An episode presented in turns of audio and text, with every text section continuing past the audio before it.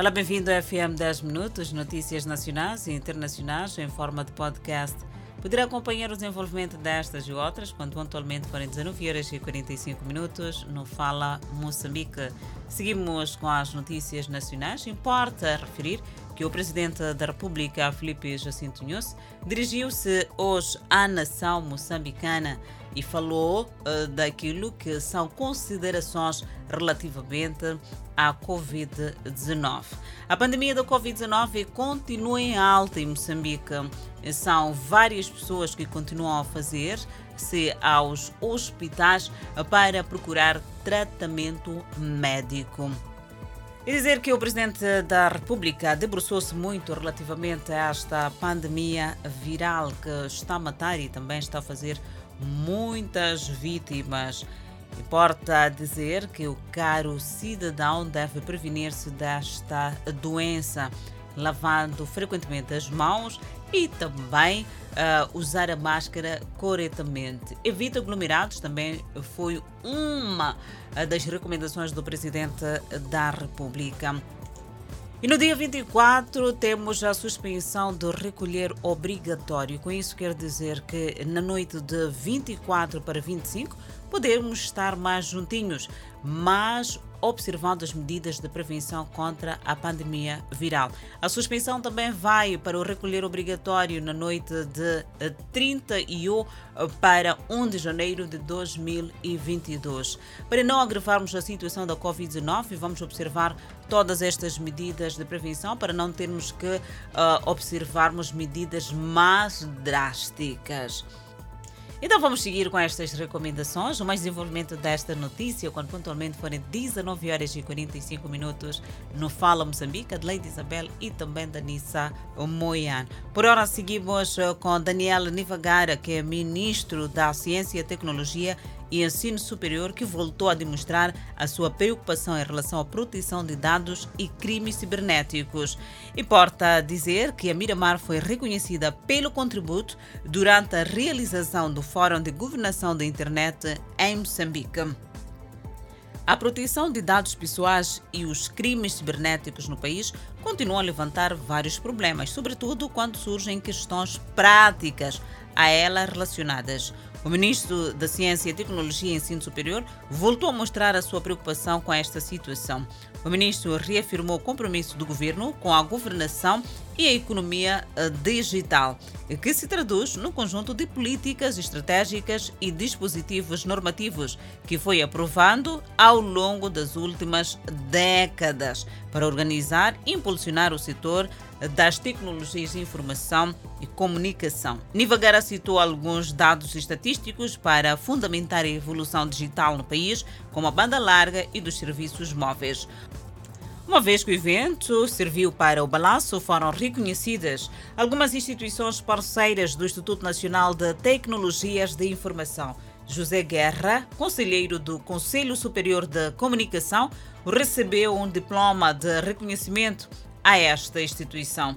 Ainda na mesma cerimônia, a Miramar foi reconhecida pela entrega na cobertura do evento. O Fórum de Governação da Internet é um novo mecanismo de concertação e auscultação social do governo em matéria de gestão e desenvolvimento da internet em Moçambique, que concorre para o roteiro regional e global da União Africana e das Nações Unidas, respectivamente. Esta foi a homenagem à TV Miramar, mesmo reconhecida pelo contributo durante a realização do Fórum de Governação da Internet em Moçambique. Falou-se da proteção dos dados, governação da internet no nosso país. E desta feita seguimos com a página internacional.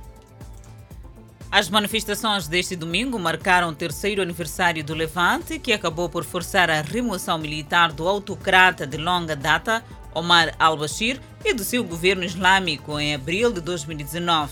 O Sudão seguiu então um caminho frágil em direção à democracia e governado por um governo civil e militar conjunto. O golpe de 25 de outubro abalou a transição e gerou protestos de ruas implacáveis. Antes das manifestações, as autoridades do Sudão reforçaram a segurança em toda a capital barricaram edifícios governamentais e militares para evitar que os manifestantes cheguem ao quartel-general dos militares e ao Palácio Presidencial. O ex-estudante de direito que prometeu enterrar o modelo econômico neoliberal do Chile derrotou o rival da extrema-direita, José Antônio Cast, no segundo turno presidencial do país no domingo.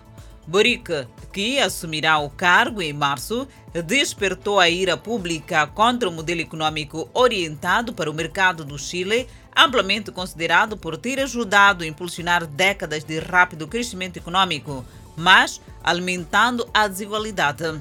Nascido em Punta Arenas, no extremo sul do Chile, Boric, quando estudante, liderou a Federação de Estudantes da Universidade do Chile em Santiago. Ele ganhou destaque ao liderar protestos em 2011 que exigiam a educação melhorada e mais barata. Com mais de 99% dos votos contados, Boric, de 35 anos de idade, que lidera uma ampla coligação de esquerda, teve 55,86% dos votos, em comparação com 44,14% do rival de extrema-direita, Cast, que admitiu a derrota. Em 2014, ainda na casa dos 20 anos, ele ingressou no Congresso Nacional como legislador da Câmara Baixa, representando a vasta e escassamente povoada região mais a sul do Chile, Magallanes. Durante um discurso após sua vitória eleitoral, ele disse que seu governo também expandirá os direitos sociais, mas o fará com responsabilidade fiscal e cuidando da economia do maior país produtor de cobre do mundo. Em conferência neste domingo, Bennett disse que Israel ganhou um adiamento agindo rapidamente para limitar as viagens aos países atingidos pelo Omicron no mês passado, mas que isso estava a diminuir. Ele preveniu um surto de doenças dentro de algumas semanas. No início do domingo, um comitê consultivo do Ministério da Saúde recomendou que Israel adicionasse os Estados Unidos à lista de países vermelhos, para os quais seus cidadãos não podem voar sem permissão especial. É uma primeira resposta ao Micron. Israel proibiu a entrada de estrangeiros a 24 de novembro e impôs ordens de quarentena de 3 a 14 dias para israelitas que retornassem do exterior. Mas Bennett também foi criticado internamente por causa das férias no exterior que sua esposa e filhos tiraram, depois que ele pediu aos israelitas que evitassem tais viagens. Ainda na página internacional, vamos falar do secretário-geral da ONU que visita o Líbano e diz que mais ajuda é necessária. O líder da ONU pediu mais apoio no início de uma visita de três dias ao pequeno país mediterrâneo. Guterres chegou numa visita de alto perfil no início de domingo e falou após sua reunião com o presidente Michel Owa. No início, Guterres disse que a visita vai se concentrar no apoio à população do país em crise, mas ele pressionou a liderança política para superar suas diferenças e encontrar maneira de resolver a crise.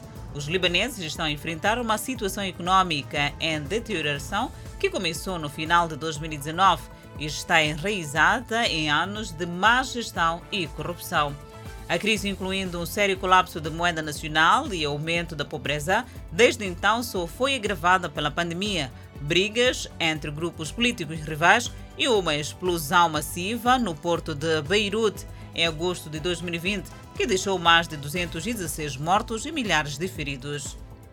Também destruiu partes importantes da capital. Ele disse que um plano de resposta de emergência da ONU é financiado apenas 11% pedindo mais apoio. A população do Líbano, de 6 milhões, inclui mais de 1 milhão de refugiados sírios. A crise do Líbano foi agravada por uma liderança política profundamente dividida sobre questões-chave que levam à paralisia do governo e do parlamento.